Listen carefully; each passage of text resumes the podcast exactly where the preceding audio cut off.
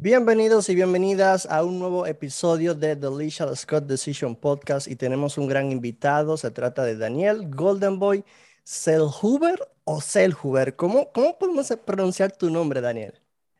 Selhuber, hermano. Selhuber. ¿De, de dónde, de, dónde eh, proviene ese, apellido?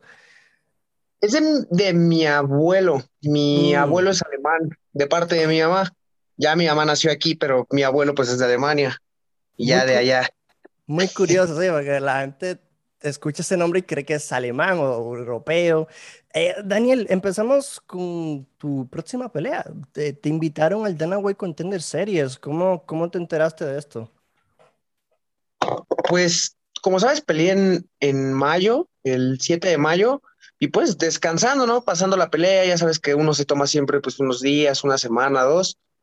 Y recuerdo que estaba en el gimnasio recién regresando de, de, pues, de esta pelea, empezando otra vez a agarrar ritmo poco a poco, y recibí una llamada de mis managers de FRM, del profesor Pedro, Pedro Camberos, diciéndome, oye, pues hay esta oportunidad contra este rival, ¿cómo ves, no? Eh, no era un secreto que yo prefería esperar un poco.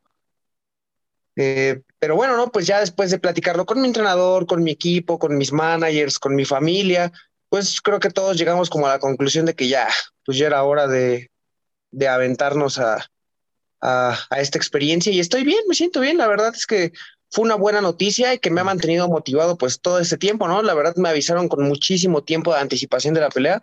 Ha sido el campamento más largo que he tenido, pues son 15 semanas de que me avisaron a la pelea. Son 15 semanas de entrenamiento, entonces es bastante tiempo para prepararte, para para afinar ¿no? las armas que uno quiere utilizar y es por eso que también me siento bien, la verdad.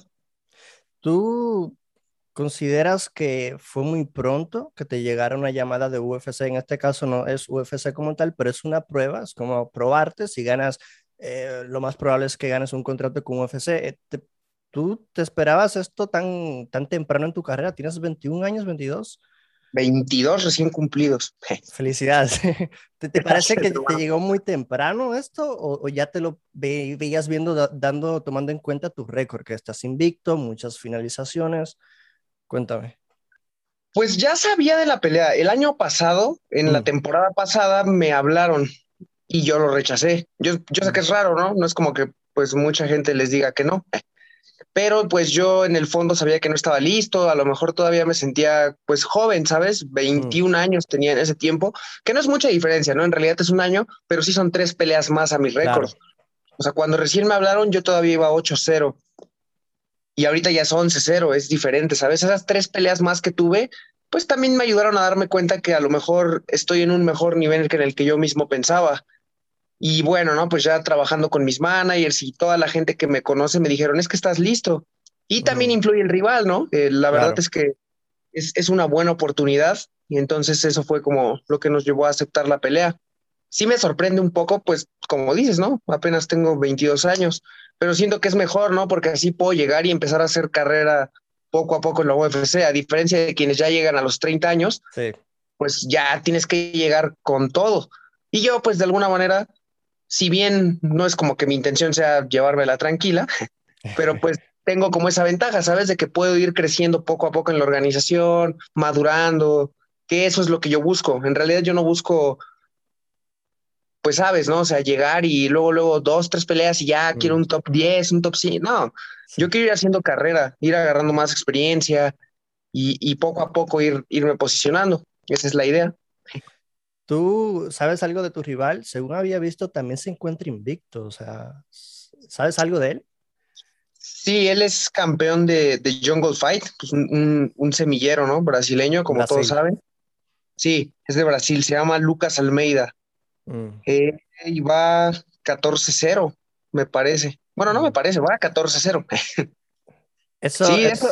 ¿qué, qué, ¿Qué te dice eso? O sea, ¿A ti te da igual? ¿Tú ves, tú te fijas mucho en los récords o te da igual? Es como que una pelea más.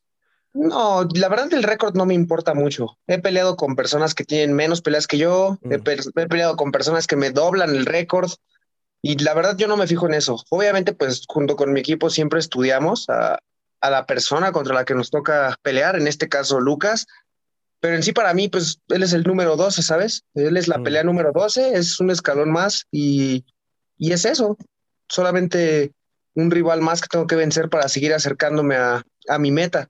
Obviamente, pues tomamos las, las precauciones necesarias, se estudia el rival, se estudia qué es lo que hace bien, qué es lo que no hace bien, pero el récord como tal siento que a estas alturas ya, pues en realidad ya no, no influye tanto, mm. ya, ya son tantas peleas que él tiene y que yo tengo que ya es más como quién se prepara mejor que quién tiene más peleas. Totalmente de acuerdo. Para que la gente de mi audiencia te conozca, ¿qué tipo de peleador tú eres? Porque quizás el que no te conoce no lo sabe, pero tú tienes como 10 finalizaciones tomando en cuenta los knockouts y sumisiones, como 9. Pues nueve, nueve finalizaciones. ¿Tú eres un peleador que entra y va a finalizar de una o, cómo es tu estilo para el que no te conozca? Pues es raro, ¿no? Porque en realidad a mí mi entrenador Raúl Romero siempre me ha dicho que yo no busque la finalización, ¿sabes?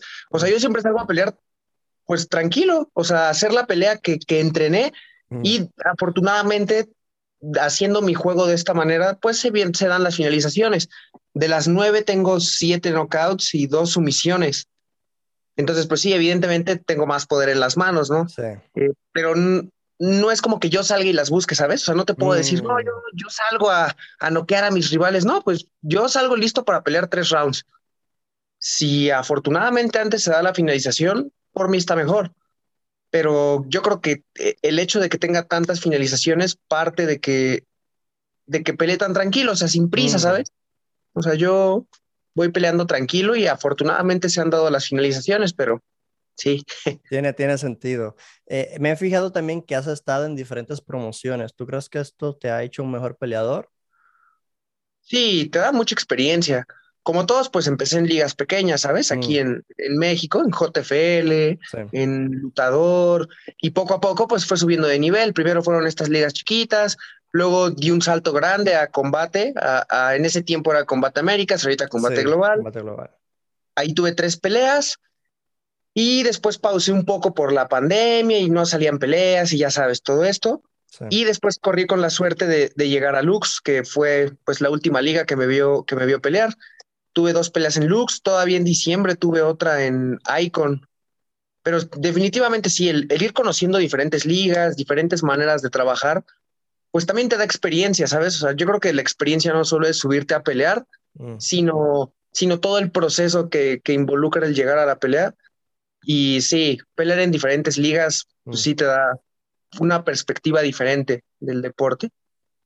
Y, hablando de Lutz, ¿pudiste ver la pelea de Tani Torres y Sari Orozco? Yo la pude ver y para mí fue un, la, la, mejor pelea de mujeres de este año que he visto. ¿Qué sí, te pues pareció? Pues Tani, Tani es casi nuestra hermana. Mm. se entrena con nosotros desde hace 10 años. No, definitivamente fue una, una guerra. Eh, no fue menos de lo que esperábamos. Sabíamos que Saray era un rival muy dura. Obviamente hubo complicaciones, pues el, segundo round casi finalizan a Tani, pero como dices, pues es una pelea y ella se levantó y siguió dando esas guerras que ella sabe dar. Y mm. sí, como dices, para mí no solo fue la mejor pelea de mujeres, yo creo que ha sido una de las mejores peleas en la historia de Lux, la verdad. Totalmente dejó el estándar muy alto. Totalmente. También te quería preguntar, ahora con Brando Moreno como campeón mexicano, ¿tú crees que esto motive mucho más a los demás peleadores eh, mexicanos? Sí, claro, como no, pues a mí simplemente, o sea, yo, yo me acuerdo cuando vi que finalizó Brandon a, a, a Davidson. Davidson Figueredo, no, hombre, fue, fue una emoción y más porque hasta cierto punto yo me identifico en el sentido de que yo también voy contra un brasileño, ¿sabes? O sea, como que eso para mí fue como, ay, porque aparte yo me acababa de enterar, cuando fue la pelea por el título yo tenía tres semanas que empecé mi campamento para esta pelea y no, hombre, pues ver que, que Brandon finalizó de esa manera a Davidson Figueredo y ver como eh, esa, ese sentimiento de que sí se puede, ¿sabes? Es algo, algo que te llena, que te motiva, porque ya alguien lo hizo. Entonces eso quiere decir que sí se puede solamente es trabajar duro y hacerlo inteligentemente. Totalmente. ¿Tú tienes alguna predicción para tu combate? Definitivamente tengo que finalizar la pelea.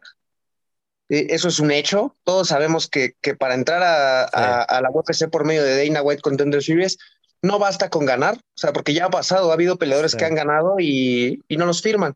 Entonces, yo sé que tengo que dar un show, yo sé que tengo que ir a finalizar esa pelea no tengo una predicción como tal. Yo sé que en una de esas yo lo llevo al piso y lo someto o, o, o arriba lo noqueo. En general no sé, pero lo que sí sé es que tengo que finalizar esa pelea. Y también eso siento que me da una confianza extra, ¿sabes? Que yo sé que estoy entrenando no para, no para ganar por decisión, estoy entrenando para finalizar esa pelea. Qué bueno, qué bueno. Daniel, gracias por tu tiempo una vez más. La verdad que para mí significa bastante, como te había dicho. ¿Dónde la, gente, dónde la gente te puede encontrar en las redes sociales? En Instagram, Facebook, Twitter, como Daniel Golden Voice el Hoover. Mi nombre y mi apodo. Bueno, gente, ahí lo saben. Por cierto, ¿cuándo va a ser tu pelea? ¿En septiembre? 28 de septiembre, 28 de septiembre, ya lo saben, gente, le vamos a estar dando seguimiento a la carrera de Daniel acá en el canal.